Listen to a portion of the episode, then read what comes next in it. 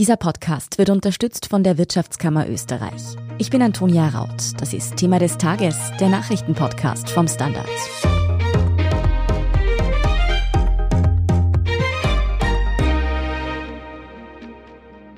Viele impfskeptische Menschen warten seit Monaten auf einen sogenannten Totimpfstoff gegen das Coronavirus. Nun ist das Vakzin Novavax von der Europäischen Arzneimittelbehörde zugelassen worden, das viele als einen solchen Totimpfstoff betrachten, auch wenn Expertinnen und Experten von einem sogenannten Proteinimpfstoff sprechen. Bleibt natürlich die Frage, wieso sollte dieses Vakzin weniger gefährlich sein als Vektor- oder mRNA-Impfstoffe? Und wie gut schützt Novavax eigentlich vor dem Coronavirus und vor allem der Omikron-Variante? Antworten darauf liefert Gesundheitsredakteurin Pia Kruckenhauser. Sie weiß außerdem, wie vielversprechend das Corona-Medikament Paxlovid von Pfizer ist und wieso dieses trotzdem keinesfalls eine Impfung ersetzen kann.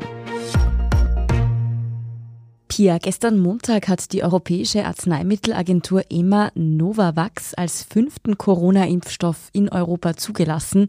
Was unterscheidet diesen denn von den bisher zugelassenen Vakzinen? Novavax ist der erste Impfstoff auf Proteinbasis. Es ist ein sogenannter rekombinanter Proteinimpfstoff. Für den wird das Spike-Protein von den Zellen eines Nachtfalters hergestellt. Das heißt, es funktioniert so, man verändert diesen Nachtfalter gentechnisch und infiziert ihn mit einem Bakulovirus. Und dieses Bakulovirus erzeugt dann das Spike-Protein in diesem Nachtfalter. Dann braucht es einen Hilfsstoff, ein Saponin, um dieses Spike-Protein dann in den Körper zu bringen. Und der Unterschied zum mRNA-Impfstoff ist der, dass der Körper das Spike-Protein nicht selbst herstellen muss, sondern dass es ihm bereits fertig geliefert wird. Damit ich das richtig verstehe, ist dieses Vakzin nun also jener Impfstoff, den alle meinen, wenn von einem Totimpfstoff die Rede ist? Nein, streng genommen ist er das nicht. Ein Totimpfstoff wäre einer, der mit dem kompletten, aber inaktivierten Coronavirus arbeitet, also einem Virus, das sich nicht mehr vermehren kann. Da wird es den Impfstoff der Firma Valneva, von dem haben auch schon viele gehört, der jetzt bald zugelassen werden soll oder ins Zulassungsverfahren kommt. Das ist ein richtiger Totimpfstoff. Das Serum von Novavax ist eben ein Proteinimpfstoff, der aber das Spike-Protein mitliefert. Und der wird deshalb manchmal als Totimpfstoff bezeichnet, weil er Bestandteile des Erregers verwendet. Aber ein echter Totimpfstoff arbeitet eben mit dem kompletten Virus.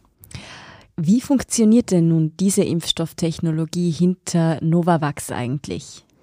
Ja, ist der Impfstoff dann einmal drinnen im Menschen, nehmen die Makrophagen, das sind Zellen des Immunsystems, das injiziert das Spike-Protein auf und aktivieren die T-Zellen. Und so wird die Immunantwort aktiviert im Körper. Das funktioniert dann in Wirklichkeit genauso wie bei anderen Impfstoffen, wie den mRNA-Impfungen. Damit es funktioniert, dieses Hineinbringen des Spike-Proteins, braucht es sogenannte Adjuvantien. Das sind Hilfsstoffe. Die verstärken die antigenspezifische Immunantwort und können auch den Antikörpertiter erhöhen und so eine breite Immunantwort geben. Und bei Novavax ist dieser Hilfsstoff eben das Saponin, das kommt aus einem asiatischen Baum. Und in anderen Vakzinen oder auch eben Totimpfstoff, wie der von Valneva einer sein kann, dann können das auch Aluminiumsalze sein. Oder es gibt auch die Möglichkeit, dass es eine Öl in Wasser-Emulsion ist. Aber ich glaube, bei Valneva soll es ein Aluminiumsalz sein. Wieso gilt denn nun dieser Impfstoff oder eben auch jener von Valneva unter impfskeptischen Menschen als weniger bedenklich als zum Beispiel die mRNA-Impfungen und auch die Vektorimpfstoffe? Ich glaube, das liegt in erster Linie daran, dass der Impfstoff eben keine mRNA-Technologie enthält. Es gibt ja immer noch einige Menschen, die glauben oder die denken oder befürchten, dass diese mRNA womöglich in den Zellkern eindringen kann und dort etwas verändern könnte. Das ist aber de facto nicht möglich, weil eben diese mRNA nur in die Zellhülle kommt, nicht in den Zellkern. Die mRNA, also Messenger-RNA, ist auch eine andere Struktur als die DNA. Das zeigen ja auch schon die Namen mRNA und DNA. Die befinden sich nicht im gleichen Bereich. Also selbst würden die zusammenkommen, was sie nicht tun, kann die RNA die DNA nicht verändern. Und ich glaube, diese Befürchtung, nenne ich es jetzt mal, ist am ehesten der Grund, warum manche Menschen sagen, die Totimpfstoffe oder in dem Fall der Proteinimpfstoff ist für sie zuverlässiger liegt auch daran, dass diese Technologie seit bald 70 Jahren eingesetzt wird. Aber das heißt nicht, dass die andere Technologie nicht sicher ist. Das heißt aber, es gibt keine konkreten Anhaltspunkte, dass die mRNA-Impfung weniger sicher wäre als diese Tod- oder Proteinimpfstoffe. Genau, alle Experten, mit denen ich jemals gesprochen habe, und das sind inzwischen schon sehr, sehr viele, sagen alle, es gibt keinen Grund, sich vor der mRNA-Impfung zu fürchten und vor allem dieser Impfstoff von Novavax hat immunologisch einfach keinen Vorteil gegenüber den anderen bereits vorhandenen Impfstoffen. Hat er denn Nachteile? Also schützt er gleich gut, beziehungsweise wie schützt er vor der Omikron-Variante? Laut Studien hat die Impfung eine Schutzwirkung von rund 90 Prozent gegen eine Infektion. Diese Studien wurden allerdings mit der Alpha-Variante durchgeführt. Die war damals, als diese Studien gemacht wurden, vorherrschend. Bei Novavax ist es aber so, dass sich der Zulassungsprozess wegen einiger Qualitätskriterien ziemlich lange hingezogen hat. Also da geht es nicht um die Wirkweise des Impfstoffes, sondern um Qualitätskriterien im anderen Bereich des Zulassungsprozesses und da mussten noch Informationen nachgereicht werden. Inzwischen sind wir aber bei Omikron und nicht mehr bei der Alpha-Variante. Und zu Omikron gibt es bei Novavax noch gar keine Daten, was wir bei den anderen Vakzinen schon ein bisschen haben, weil die ja eingesetzt werden. Also wir haben weder für Delta noch für Omikron Daten. Wie gut der Schutz da dann wirklich ist, wird sich erst zeigen, wenn er eingesetzt wird. Wie sieht es denn mit Nebenwirkungen und Impfreaktionen bei Novavax aus? Insgesamt ist der Impfstoff recht gut verträglich. Vor allem Fieber tritt nur im einstelligen Prozentbereich bei Menschen auf. Bei den mRNA-Impfstoffen sind ja 20 bis 30 Prozent der Geimpften von Fieber betroffen. Und abgesehen von dieser besseren Verträglichkeit, was Fieber anbelangt, dürfte er ähnlich verträglich sein wie die bereits verfügbaren Impfstoffe. In Sachen schwerer Nebenwirkungen, die ja nur in sehr seltenen Fällen auftreten, kann man jetzt aber vermutlich noch nicht viel sagen, oder? Nein, das kann man nicht sagen. Es ist wie bei allen Impfstoffen. Die Zulassungsstudien sind mit wenigen tausend Probanden gemacht und eine sehr seltene Nebenwirkung oder Impfreaktion zeigt sich immer erst dann, wenn breit verimpft wird. Weil zum Beispiel, wenn eine oder zwei Personen von 100.000 diese Nebenwirkungen haben, kann sich die ja gar nicht zeigen, solange das nur wenige tausend Probanden sind bei den Studien. Also kann man noch nicht sagen. Spricht etwas klar dafür, sich mit ausgerechnet Novavax impfen zu lassen? Nicht wirklich. Aus immunologischer Sicht eigentlich gar nicht. Und das haben auch mehrere Experten so bestätigt, zum Beispiel der Virologe Herwig Kolleritsch, der im nationalen Impfgremium drinnen ist, hat mir das gesagt, oder auch der Pharmakologe Markus Zeitlinger, der sich mit all diesen Impfstoffen sehr intensiv auseinandersetzt. Es ist einfach eine weitere Impfstofftechnologie, die hoffentlich manche Menschen ansprechen kann, die bisher vor einer Impfung zurückgeschreckt sind. Eine Idee, die es vielleicht auch ganz gut ist, Menschen, die nach den mRNA-Impfungen sehr starke Nebenwirkungen gehabt haben, könnten sich damit boostern lassen. Wenn du die Wahl zwischen allen Impfstoffen, die jetzt zugelassen sind, hättest, würdest du dich dann für Novavax entscheiden? Nein, würde ich nicht. Da gibt's einfach zu wenig Vorteile oder gar keine ersichtlichen Vorteile, die das Warten darauf, dass der Impfstoff verfügbar ist, rechtfertigen würden. Wie ich auch vorher schon gesagt habe, die mRNA-Technologie ist sicher. Man forscht seit über 30 Jahren daran und auch zum Einsatz als Impfstoff gibt es seit über zehn Jahren Studien, etwa man forscht ja an einer mRNA-Impfung gegen Krebs. Das Wichtigste ist aber, die Impfung ist jetzt nötig, nicht erst in drei Monaten, wenn der Impfstoff von Novavax dann da ist. Also ich würde auf keinen Fall warten, beziehungsweise ich tue das auch nicht, weil ich hole mir selber heute den dritten Stich. Gratuliere, sagt man dann wohl mittlerweile. Ich weiß nicht, aber es ist irgendwie im Nachhinein ein gutes Gefühl, es gemacht zu haben. Du hast es schon angesprochen, als Booster würde sich Novavax auch anbieten, oder? Wäre das mitunter sogar empfehlenswert oder ist das nur in den bereits angesprochenen Ausnahmen eine Option? Also wie gesagt, wenn man sehr schlecht reagiert hat auf die mRNA-Impfung, kann man das als nächstes einsetzen. Wenn es nicht dann schon zu spät ist. Aber es gibt tatsächlich eine Studie, die zeigt, dass Novavax als Booster ähnlich gute Ergebnisse liefert wie ein Booster mit BioNTech, Pfizer und Moderna. Die Schutzwirkung ist dann nur ganz minimal schlecht. Also es ist auf jeden Fall eine Möglichkeit, die absolut Sinn macht, wenn denn die Voraussetzungen gegeben sind. Ab wann wird denn dann in Österreich tatsächlich Novavax verimpft werden? Der Impfstoff wird, wie auch schon früher das immer der Fall war, über die EU bestellt. Österreich hat hier das maximale Kontingent abgerufen. Das sind für Österreich 750.000 Dosen jetzt bei der ersten Bestellung. Und die Lieferung soll im ersten Quartal 2022 beginnen. Das ist die Information aus dem Gesundheitsministerium. Und dann wird es auch gleich verimpft werden. Das organisieren dann die Bundesländer, wie das auch jetzt der Fall ist. Und aus heutiger Sicht kann man sich den Impfstoff je nach Verfügbarkeit dann auch aussuchen wann denn dann der tatsächliche Totimpfstoff von Valneva zugelassen werden könnte und wie es mit dem neuen vielversprechenden Covid-Medikament von Pfizer aussieht, darüber sprechen wir nach einer kurzen Pause. Bleiben Sie dran. Good morning from New York. Maraba min Abu Dhabi. Ni hao aus Shanghai. Konnichiwa. Jambo aus Kenia. Shalom aus Tel Aviv. Und hallo aus Wien beim Podcast Austria ist überall. Mein Name ist Christoph Hahn begleiten Sie mich auf akustische Geschäftsreise und erfahren wir gemeinsam, warum in Kenia von einem Meeting gebetet wird, was es mit dem 4G-Empfang in der arabischen Wüste auf sich hat und vieles mehr. Kommen Sie mit, Austria ist überall, überall, wo es Podcasts gibt. Pia, wir haben schon angesprochen, dass das österreichisch-französische Unternehmen Valneva ja auch an einem Corona-Impfstoff arbeitet und der soll dann tatsächlich ein Totimpfstoff sein. Wissen wir schon, wann der auf den Markt kommen soll bzw. zugelassen wird? Das Unternehmen geht davon aus, dass die Zulassung gegen Ende des ersten Quartals 2022 passieren wird.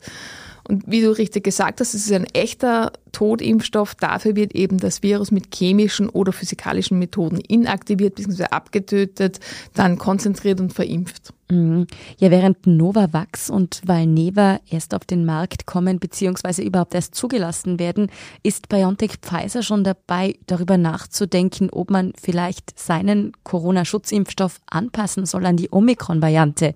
Wie sieht dabei denn der neueste Stand aus? Ja, das stimmt. Sowohl BioNTech Pfizer als auch Moderna haben bereits mit dem Auftreten der Omikron-Variante damit begonnen, also vor ungefähr drei Wochen oder ein bisschen mehr als drei Wochen, damit begonnen, am angepassten Impfstoff zu arbeiten. Der könnte mit neuer Zulassung, die wahrscheinlich nötig sein wird, ab Anfang März zur Verfügung stehen, sagen die Unternehmen.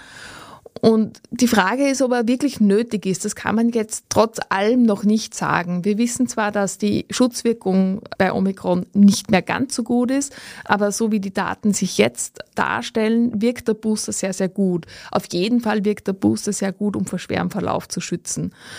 Ich habe das gestern gelesen, dass es vielleicht deshalb gar nicht nötig sein wird, diese Impfung wirklich anzupassen.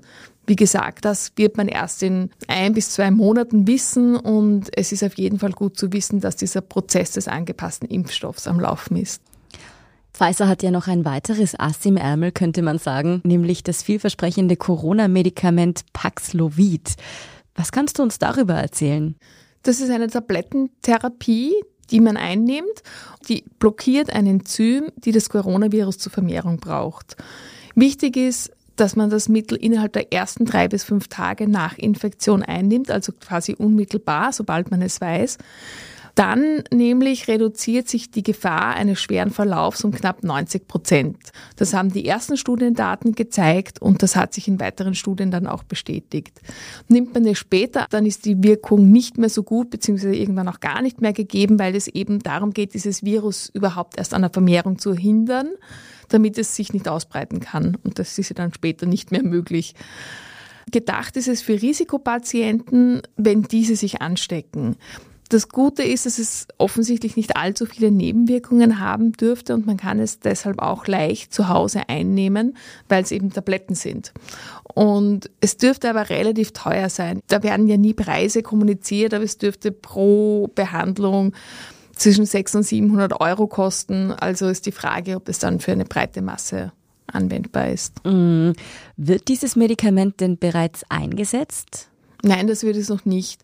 In den USA hat der Hersteller Pfizer eine Notfallzulassung bei der FDA eingereicht, die ist aber noch nicht gewährt worden. Und in der EU wurde noch gar kein Zulassungsantrag gestellt. Die EU möchte aber einzelne Länder mit einer Empfehlung den Einsatz von Paxlovid in Notfallsituationen ermöglichen. Was das genau bedeutet, wissen wir leider nicht. Also man kann derzeit noch nicht absehen, wann und wie Paxlovid in Österreich eingesetzt werden wird. Nein, das kann man überhaupt nicht sagen. Das ist noch ganz unklar, weil eben wichtige Voraussetzungen noch nicht einmal eingereicht sind. In Österreich gibt es aber ein anderes Medikament ab dem ersten Quartal 2022. Das wurde bereits bestellt und eingekauft. Das ist das Medikament Molnupiravir von MSD, beziehungsweise das Pharmaunternehmen ist in den USA als Merck bekannt. Die hat das Gesundheitsministerium jetzt bestellt, ein Kontingent. Dieses Medikament, auch eine Tablette zum Einnehmen, soll Risikopatienten vor einem schweren Verlauf schützen. Ähnlich wie Paxlovid muss man es in den ersten Tagen nach Infektion einnehmen. Bei Molnupiravir ist die Schutzwirkung aber deutlich schlechter als ursprünglich angenommen.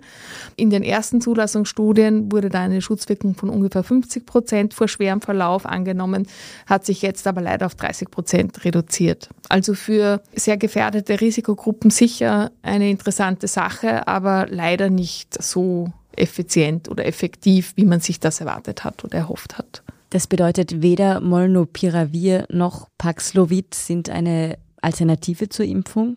Nein, auf gar keinen Fall. Also es ist einfach ganz wichtig, man soll sich gar nicht erst darauf einlassen oder riskieren, sich zu infizieren, wenn man das verhindern kann. Und da ist die Impfung einfach die einfache Möglichkeit. Selbst dann, wenn sie nicht zu 100 Prozent vor einer Infektion schützt, aber sie schützt sehr, sehr gut. Und wie ich ja vorher schon angedeutet habe, es wäre auch sehr schwierig und sehr teuer, alle Infizierten mit Medikamenten zu versorgen. Es ist aber ein weiterer ganz wichtiger Baustein, um diese Pandemie langfristig in den Griff zu bekommen. Wir werden immer wieder Wellen haben. Das ist einfach, wir wissen das, wir werden mit dem Virus leben müssen. Und es gibt Menschen, die auf die Schutzimpfung nicht ausreichend Immunantwort bilden können. Zum Beispiel, weil sie aufgrund von Krebs eine immunsuppressive Therapie haben oder weil sie ein transplantiertes Organ haben oder aus anderen Gründen. Und gerade für diese Menschen, die eben ein reduziertes Immunsystem haben, für die sind diese Medikamente in der Pandemiebekämpfung ganz, ganz wichtig. Und so können wir hoffen, dass es irgendwann doch vorbei sein wird. Das bedeutet, Sie sind ein zusätzliches Auffangnetz, aber bestimmt nicht der Fallschirm, der uns wirklich auffangen sollte. Genau. Vielen Dank, Pia Kruckenhauser, für diesen Überblick. Sehr gerne. Wir sind gleich zurück.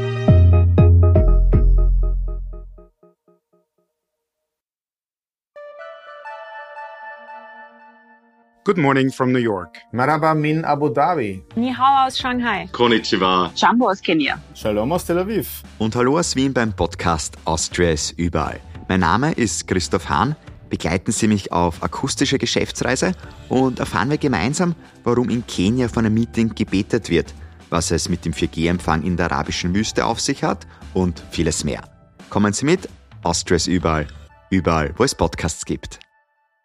Und hier ist, was Sie heute sonst noch wissen müssen. Erstens, Österreich ist beim Sequenzieren von Coronavirus-Proben viel zu langsam, kritisierte der Genetiker Ulrich Elling heute Dienstag gegenüber Ö1. In Hinblick auf die Omikron-Variante bereite das Fachleuten große Sorgen. Die vorliegenden Informationen seien derzeit zu lückenhaft, um einschätzen zu können, wie hoch die Dunkelziffer etwa in Wien ist. Für viele andere Regionen gibt es so wenige Informationen, dass man schlicht nicht sagen könne, wie sich das Infektionsgeschehen und der Anteil der Omikron-Variante dort entwickelt. Das sei speziell im Westen Österreichs ein Problem. Dort kommen derzeit viele Urlaubsgäste aus Großbritannien an, wo Omikron ja bereits sehr verbreitet ist. Dadurch rechnet Elling mit etwa 15 importierten Corona-Fällen pro Tag. Zweitens, in den USA ist Omikron binnen kurzer Zeit zur vorherrschenden Corona-Variante geworden. Schätzungen zufolge entfielen rund 73 Prozent der neuen Corona-Fälle in der vergangenen Woche auf Omikron, wie am Montag aus Daten auf der Website der US-Gesundheitsbehörde CDC hervorging. US-Präsident Joe Biden wandte sich deshalb in einer Rede mit neuen Maßnahmen an die Bevölkerung. Und drittens, Post- und Verbundvorstände sind in Österreich die Topverdiener, zeigt der aktuelle Rechnungshofbericht. Wer einen Job bei einem Unternehmen oder einer Einrichtung des Bundes ergattert hat, kann sich zumindest über die Bezahlung nicht beklagen. In den Jahren 2019 und 2020 betrug das Durchschnittseinkommen der dort Beschäftigten gut 57.000 Euro im Jahr. Die Vorstände und Geschäftsführenden verdienten 2019 knapp 216.000 Euro und 2020 über 200 20.000 Euro. Nicht wenige wurden besser entlohnt als der Bundeskanzler. Mehr über diese Gehaltsentwicklungen und alles weitere zum aktuellen Weltgeschehen finden Sie wie immer auf der Standard.at. Danke fürs Zuhören und all jenen, die uns auf Apple Podcasts oder Spotify folgen, uns eine nette Rezension geschrieben oder eine 5-Sterne-Bewertung gegeben haben. Und ein ganz besonders großes Dankeschön all jenen, die unsere Arbeit mit einem Standard-Abo oder einem Premium-Abo über Apple Podcasts unterstützen. Das hilft uns wirklich sehr, also gerne auch Freundinnen und Freunden weiterempfehlen. Verbesserungsvorschläge und Themenideen schicken Sie uns am besten an podcast.derstandard.at. Ich bin Antonia Raut. Baba und bis zum nächsten Mal.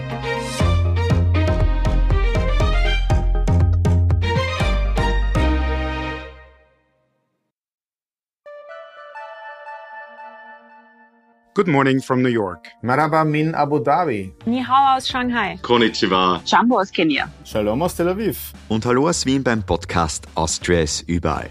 Mein Name ist Christoph Hahn. Begleiten Sie mich auf akustischer Geschäftsreise und erfahren wir gemeinsam, warum in Kenia von einem Meeting gebetet wird, was es mit dem 4G-Empfang in der arabischen Wüste auf sich hat und vieles mehr. Kommen Sie mit, Austria ist überall, überall, wo es Podcasts gibt.